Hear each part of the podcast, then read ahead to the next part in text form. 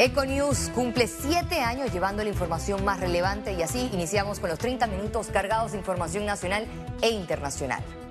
El manejo de la planilla del Estado en la administración del presidente Laurentino Cortizo es cuestionada tras los últimos datos que confirman un incremento y una ausencia de contención del gasto público.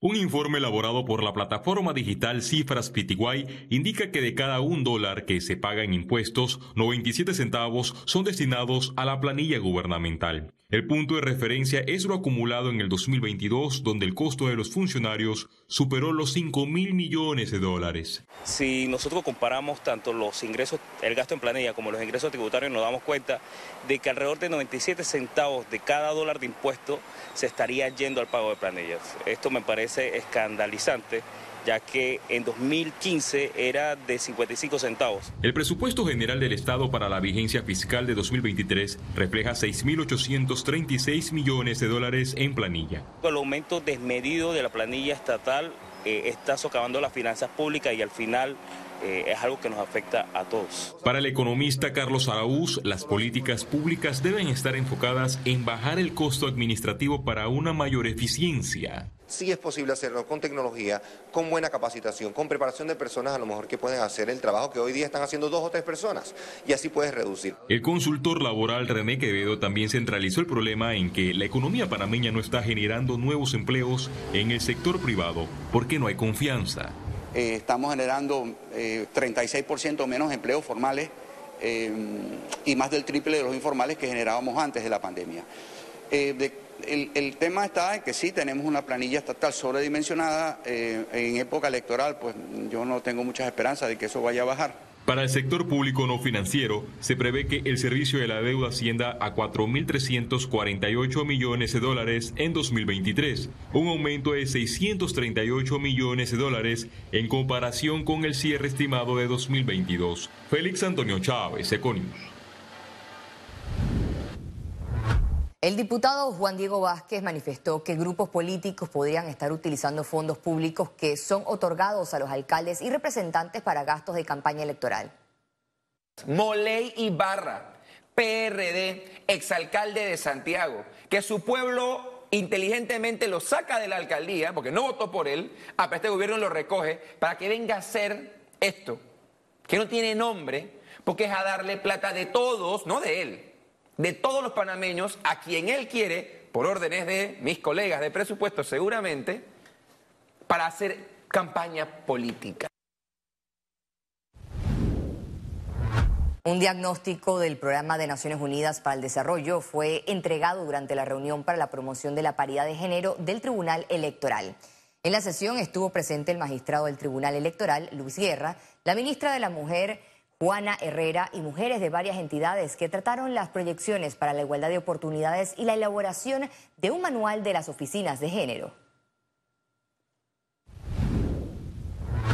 La Embajada de Estados Unidos confirmó este martes en un comunicado que Abdul y Nidal Wacket y empresas vinculadas a ellos continúan designados por la Oficina de Control de Activos Extranjeros. Según la nota, estas designaciones están diseñadas para proteger el sistema financiero de Estados Unidos de dinero procedente del crimen organizado o el terrorismo. Se destacó que la economía panameña dolarizada se beneficia de los esfuerzos de la OFAC por mantener el sistema financiero limpio de dinero de fuentes ilícitas. También señaló que las declaraciones del ex embajador John Philly no representan la oposición oficial del gobierno de Estados Unidos.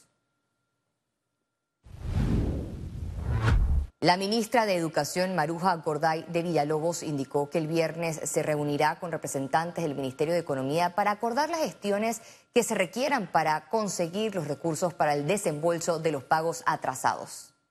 Creo que hay que salir de ese atolladero de definir eh, cómo va a ser el pago, las fechas del pago de los 620, que son dos meses, eh, y creo que eso lo tenemos prácticamente solucionado con la dirección de presupuesto y poder revisar un poco la asignación del compromiso de Penonome del 5.5 del PIB. Sin embargo, nosotros hemos reportado y presentado los informes que la asignación del PIB va por más allá del 5. Estamos en el 5.77, posiblemente llegando al 5.8 sobre el sector. Economía. Panamá enfrentará su reto de actualizar la información del sector agrario y productivo a través de un censo para obtener un directorio renovado. Todos sean bienvenidos. La Contraloría General de la República anunció que realizará el octavo Censo Nacional Agropecuario de Panamá del 1 al 30 de agosto del 2024 bajo el lema Tu información, la semilla que hace crecer a Panamá. Este censo va dirigido a todos los que estén en la producción, explotación, y exportación de productos agropecuarios, para saber nosotros quién, dónde y qué se está produciendo en el campo de Panamá. Este censo va a tener una particularidad novedosa, desde ya se los indico, va a incluir por primera vez la pesca artesanal, un sector relevante de la economía, nunca había sido investigado en un censo nacional. Informaron que para prepararse realizarán un censo experimental en este 2023 del 16 al 30 de septiembre. El cuestionario cuenta con 201 preguntas y 16 capítulos. ¿Dónde lo producimos? ¿Cuáles son las técnicas que utilizamos para esa producción y además las tecnologías que estamos utilizando en el sector agropecuario? Son preguntas que vamos a realizar por primera vez. El tema de la tecnología, los drones, la fumigación, las técnicas como el riego por goteo, por ejemplo. El censo abarca tanto productores formales así como la agricultura familiar en áreas rurales y urbanas. Hemos clasificado los tipos, los tipos. Productor 1, el que produce para consumo. Productor agropecuario 2, el que produce para consumir algo, maíz, pero vende unas mazorquitas. O el que produce consume algo, pero mayormente vende al mercado.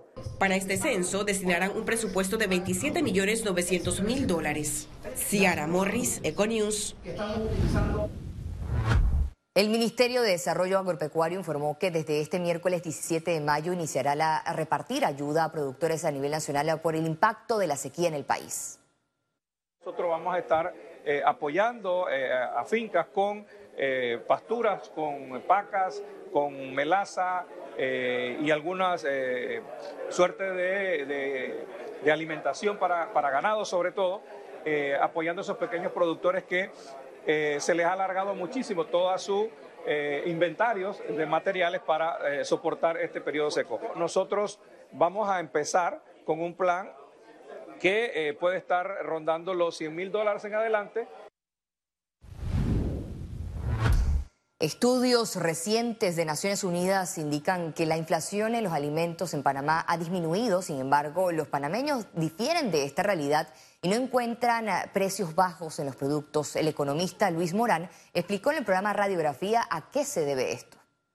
La inflación de Panamá en el tema de los alimentos anda alrededor del 5% en septiembre del año pasado y para este mes anda igual, es decir, que los alimentos no han bajado.